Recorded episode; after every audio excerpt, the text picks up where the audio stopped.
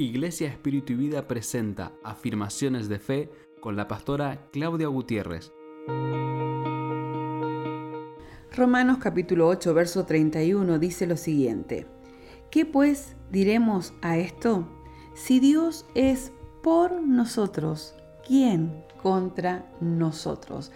Es una maravillosa afirmación de confianza. Es saber quién es nuestro Dios y confiar en su poder y en su disposición para defendernos y para estar con nosotros como Él lo ha prometido.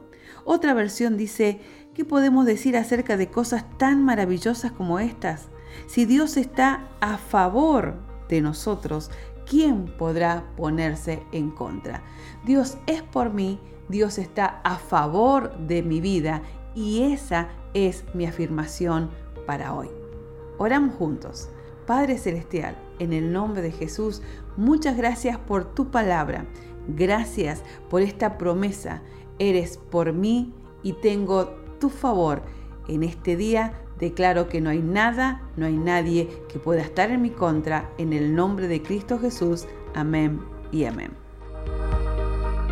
Si este mensaje fue de bendición para tu vida, te invitamos a que lo compartas en todas tus redes sociales y que nos sigas en Instagram como arroba espiritu Facebook y YouTube Espíritu y Vida San Rafael.